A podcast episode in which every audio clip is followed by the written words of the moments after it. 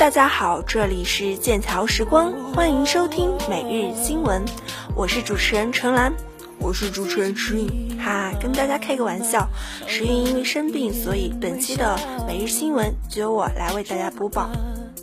不知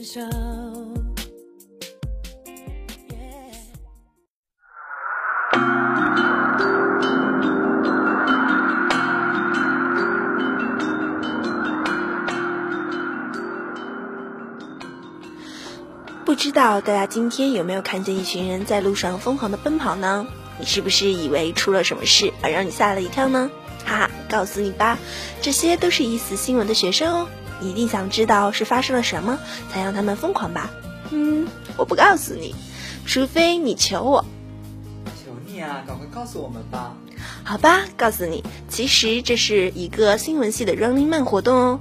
同学们在拿到地图，寻找各个联络人，把他们的任务交给你，在完成后给你一张新的地图，让你找新的联络人。听起来是否很有意思呢？但可别把这当成真正玩的游戏呀，因为任务可是与专业课紧密相连的。例如，找一个惯用左手的人，询问他遇到的困难，留下他的身份信息什么的。老师为了我们学习也真是蛮拼的，不过今天一口气喝完一瓶可乐，把它投到桶里，真是让人吐槽多多呀！也不知道是哪个人才能想出这么坑爹的点子。况且今天气温二十八度，我跑遍了整个学校呢。唉，今天热死了，都像蒸桑拿一样。不过明天气温也不低，有二十五度呢，所以大家要注意穿着啦。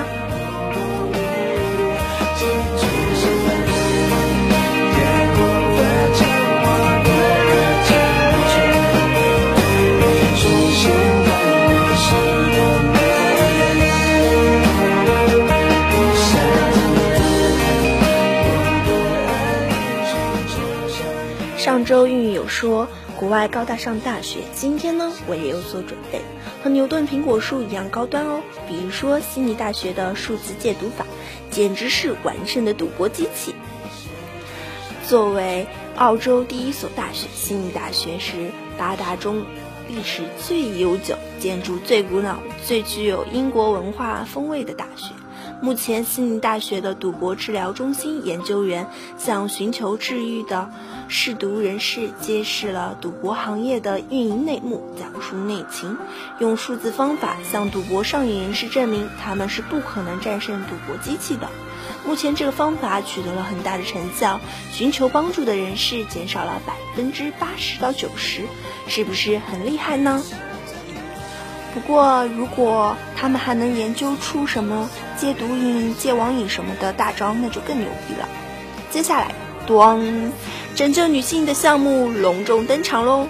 昆士兰大学为医学界做出了巨大的贡献。宫颈癌作为全世界妇女的第一大杀手，所有人都想将它杀之而后快。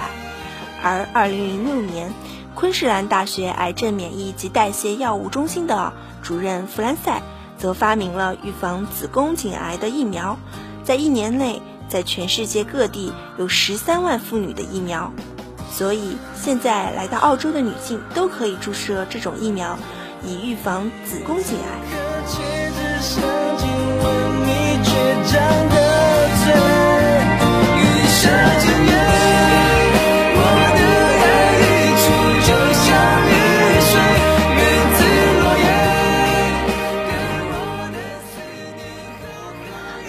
澳洲的小伙伴们可是幸福了，不过这个大学也蛮不容易的，日日夜夜要研究多少天才能研究出这样的成果啊？还比如新南威尔士大学举办的世界机器人比赛等等。哦，对了，刚刚总是说国外的大学，现在来说说自己家的吧。如果小伙伴们你们猜复旦和交大，或者是清华北大，那可就 out 了。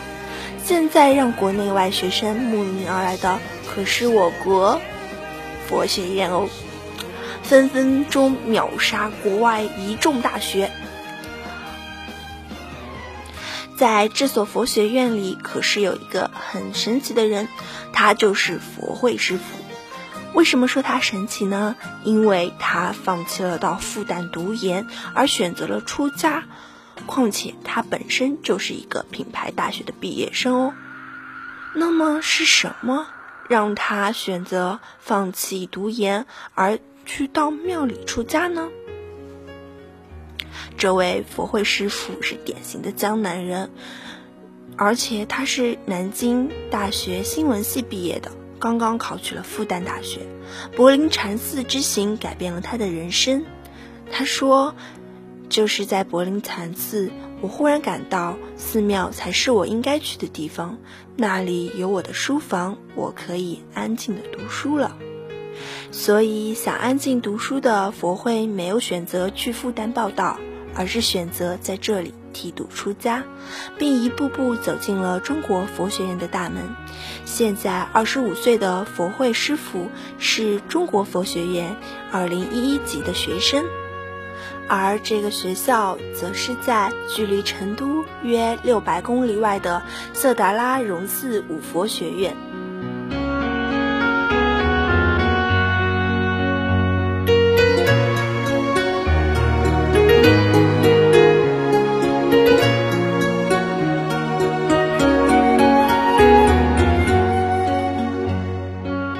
这样看来，我国宗教是越来越精深了。不过，作为肉食动物的我，可是对素斋敬谢不明。作为吃货的我，更喜欢那些关于肉类的东西。就像有一个女博士，八万字的毕业论文是写八角对卤鸡肉的影响；还有一个大学的期末作业是制作鸡骨头，站立式的战斗机，仰天长叹式的感叹机，俯卧式的卖萌机。这是武汉生物工程学院二零一三级生物工程专业的学生的期末考试作业，精心制作鸡骨骼标本。就有老师说啦，通过制作骨骼标本，可以让学生更加深刻的了解到鸟类骨骼系统对天空飞翔生活的一些适应性特征，而且这样的考核趣味性更强。标本制作的好坏，直接反映学生的态度、动手操作的能力和解决问题的能力。而且，动物学实验课任课的老师冯小婷就对记者说：“动物制作标本是该课最重要的内容。”标本的制作需要近半个月的时间才能完成，比较难的地方在于骨骼的脱脂、漂白和拼接，这些都是在课下完成的。课堂只讲解了具体的制作流程，提供了一些必要的工具和试剂。制作的他用鸡骨头由学校提供，制作好的鸡骨骼标本可以自己带走，也可以献给实验室。如果不细讲的话，我觉得我都快说成美食节目了，绝对是进错频道了。哎，也算是生活中处处有玄机吧，细节之中有科学吧。嗯，说到这里我都饿了。好啦，这期就到这里，我去吃东西啦，大家再见喽。